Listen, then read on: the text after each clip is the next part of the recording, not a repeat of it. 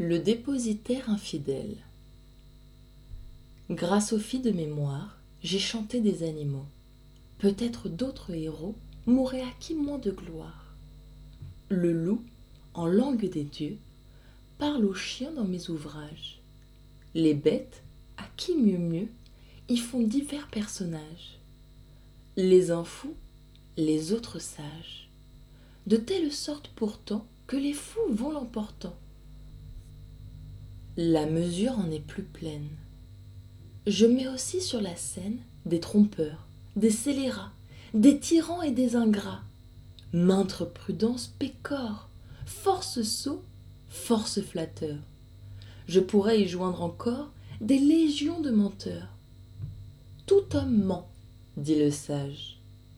S'il n'y mettait seulement que les gens du bas étage, on pourrait aucunement souffrir ce défaut aux hommes, mais que tous, tant que nous sommes, nous mentions, grands et petits. Si quelqu'un d'autre l'avait dit, je soutiendrais le contraire. Et même, qui mentirait comme Ésope et comme Homère? Un vrai menteur ne serait le doux charme de mensonge. Par leur bel art inventé, sous les habits du mensonge, nous offrent la vérité. L'un et l'autre a fait un livre que je tiens digne de vivre sans fin et plus s'il se peut. Comme eux ne ment pas qui veut, mais mentir comme su faire un certain dépositaire payé par son propre mot, et d'un méchant et d'un sot. Voici le fait. Un trafiquant de Perse, chez son voisin, s'en alla en commerce. Mit en dépôt un sang de fer un jour. Mon fer dit-il quand il fut de retour. Votre fer, il n'est plus. J'ai regret de vous dire qu'un rat l'a mangé tout entier. J'en ai grandé mes gens. Mais qu'y faire?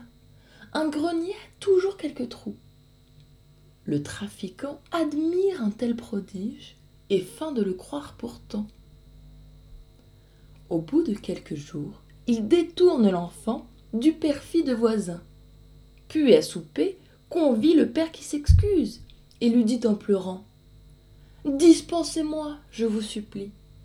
Tout plaisir pour moi sont perdus. J'aimais un fils plus que ma vie.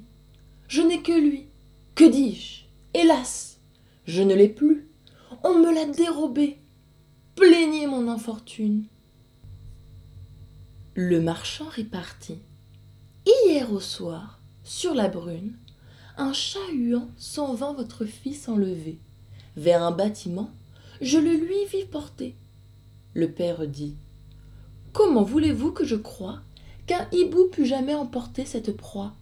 Mon fils en un besoin eût pris le chat-huant je ne vous dirai point reprit l'autre comment mais enfin je l'ai vu vu de mes yeux vous dis-je et ne vois rien qui vous oblige d'en douter un moment après ce que je dis. Faut-il que vous trouviez étrange que les chats-huants d'un pays où le quintal de fer par un seul rat se mange enlèvent un garçon pesant un demi-cent? L'autre vit où tendait cette feinte aventure. Il rendit le fer au marchand, qui lui rendit sa géniture. Même dispute vint entre deux voyageurs l'un d'eux étant de ces conteurs qui n'ont jamais rien vu qu'avec un microscope. Tout est géant chez eux. Écoutez-les, l'Europe, comme l'Afrique, aura des monstres à foison. Celui-ci se croyait l'hyperbole permise. J'ai vu, dit-il, un chou plus grand qu'une maison. Et moi, dit l'autre, un pot plus grand qu'une église. Le premier se moquant. L'autre reprit Tout doux On le fit pour cuire vos choux. L'homme au pot fut plaisant. L'homme au fer fut habile. Quand l'absurde est outré, l'on lui fait trop d'honneur de vouloir par raison combattre son erreur. Enchérir est plus court, sans s'échauffer la bile.